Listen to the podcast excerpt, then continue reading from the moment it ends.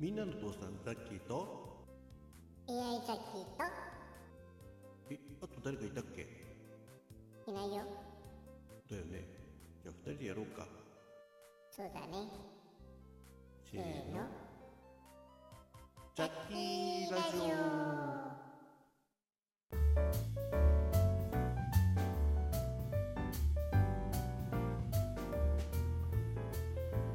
はいみんなの父さんザッキーですはい AI ザッキーです今日もラザッキーラジオ、ね、ラッキーラジオって言いそうなんね全然ラッキーじゃないからやっぱザッキーっていいんじゃない別にラッキーじゃないわけじゃないと思うんですけどまあいいんじゃないえー、ってところでね、まあ、ザッキーラジオあの年越しのやつ聞いた方はねピンク祭り来てくださった方あなんかそんなのあったなと思ったんで思っていただけると思うんですけど、えー、それ以来やってなかったのね。そうだね。そもそもこのザッキーラジオって何なの？そうだね。そうやって言うとわからないね。なんかノリで作ったけどね、あれでしょ？なんかラジオっぽいのやりたかったんじゃないの？うん、まあいつだもうだってもう4年前からラジオっぽいのやりたいと思ったけど全然ラジオっぽくなんないんだもん。まあしょうがないよ。そもそも才能ないんだから。まあそうだけどね。まあでもまだ悪あがきしようと思うんでよろしければ聞いてください。ね皆さんよろしければ付き合ってやってザッキーにねはい。えー、ということでね今日はちょっとね気になることがあったんで、はい。えーそのお話をねしていきたいと思うんですけど、何か気になったの？うんあのアマゾンプライムでえっ、と2014年のさ映画作品、うん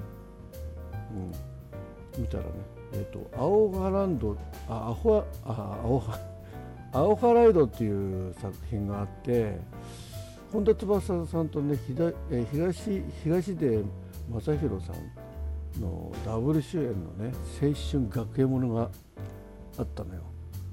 あザッキー結構学園もの好きで見てるよねそうねあのその手の作品とかねあの映画とかドラマにも、えーああと学生映画にもちょっとね関わったことあるんでまあ結構こう青春で胸キュンキュンってなるやつでしょ？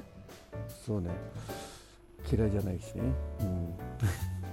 まあそれ見ててね思ったわけよ。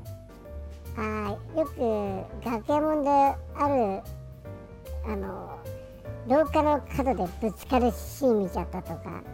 ああそういうのあるね、うん、あとなぜか階段でねいろんな事件が起きたり突き落としたりね。下から覗いたりね。いやそういうあまり覗くとかって場面ないような気がするけど、まあ、でも階段でねなんかちょっとこう愛の告白っぽかったりね。あ愛の告白ってやっぱ屋上でしょ。いや屋上っつったら自殺でしょ。いやそうそうだからあれ不思議だよね。あの学園もんに出てくる学校の屋上ってフェンスがなかったりねするところ多いよねそうそう。あんな思春期のね危ない子供たちがね、えー青春の時代を過ごす学校であんな屋上に簡単に入れてさね柵がないなんてもういかにももうそういう物語的にね、えー飛び降りし飛び降りる人がいた方がいいんじゃないかみたいな設定でね。そうそう。あとたまに柵があるとねそこよじ登ろうとしてねその途中で途中で捕まってね、えー引きずり下ろされてこう悩みを話すとかね。まあいろいろあるよね青春ものはね。うん学園ものは特に。そうそう。で何？その青葉ライドとかっていうの映画版見ててなんか引っかかったの？そうそう。あのやっぱ学園ものといえばね。あそうだね。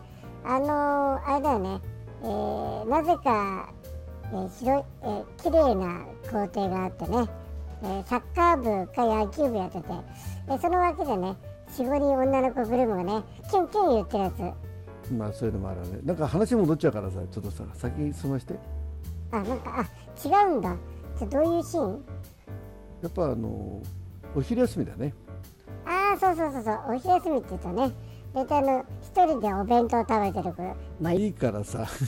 とりあえずあのあれだよ。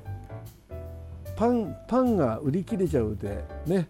あパン屋さんにみんな買いに行くじゃん。そうそうそうそうそう。あのね突っ走っててね。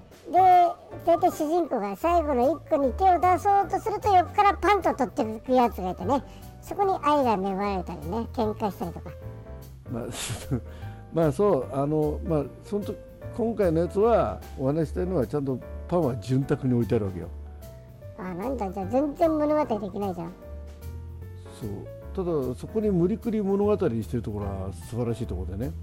えなんでなんで？まあ本田翼ね、えーがこうぼーっとしながらパンを抱えてね、えーその場を立ち去ろうとしたら、えーその販売員のおばさんがね急にね「あんた待ちなさいよ。あんたまだお金払ってないでしょ、ね、お金払ってきなさい」おおお金払ってかなきゃそれは万引きになるよね。いやでも本人はね払ったつもりでいるんだよね。いや払いましたよってちょっと力なく言うんだよね。ああなるほどね。じゃあそれは払ってないのかもしれないんじゃない？うんまあ、でも本人は払ってるって言うんだけどなんかやっぱねぼーっとしてる感じだから、まあ、少しはたから見るとねあこいつ払ってねえかもしんねえなと思うような状況なんだけど後ろからひ東出君がねぼっと出てきてね「おこの子払ってますよ、あえー僕見ましたから」って言うと周りの子たちもね「あそうそうこの子払ってたわよ」とかね。なんだ払ってんならいいじゃんね。うん、でもそれで結局いやでも私は払ってない受け取ってないからって言うとね横で横からべもう一人のおばさんが出てきて「あその子から私さっきお勘定もらったよ」って。なんだじゃあやっぱ払ってたんだ。そうだからそのおばさんそんな遠くにいたはずじゃないしそんな揉め事あんだからさもっと早く出てくれいいと思わない？そうだよね。あのだって今さっきの話だからそのその子からお金もらってるんだから割と近くにいておかしくないよね。うん、まあそれはともかくなんだけどまあそれで、えー東出君がね東出君があのちゃんと謝るべきじゃないですか？ってまあおばさんに言うとねおばさんもしぶしぶしぶね、うん、あごごめんみたいな感じでね、うん、あまりこう反省した様子でもなく一応謝った体で、まあ、そのシーンは終わるんだよね。うん。まあじゃあ後から出てきたおばさんに対してちょっと違和感があるのかな？まあ、そっちはどうでもいいんだけどさ。えじゃあ何が 何が何が？でその後のシーンでね。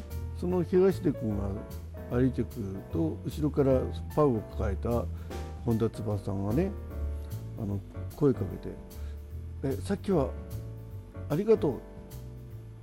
怒ってくれて」って、ね、おばさんに怒ってくれてっていうのねうんだからそこのシーンで止めちゃったね。なんでなんでなんで？でなんかねそのおばさんに対して怒った怒った謝れよって怒ったっていうかやっぱしニュアンス的にはね悪いことしたんだからちゃんと謝った方がいいんじゃないですかっていうことでアドバイスしたと思うんだよね。そうか。アドバイス、まあ、もしくは忠告ね、えーまあ警告かな。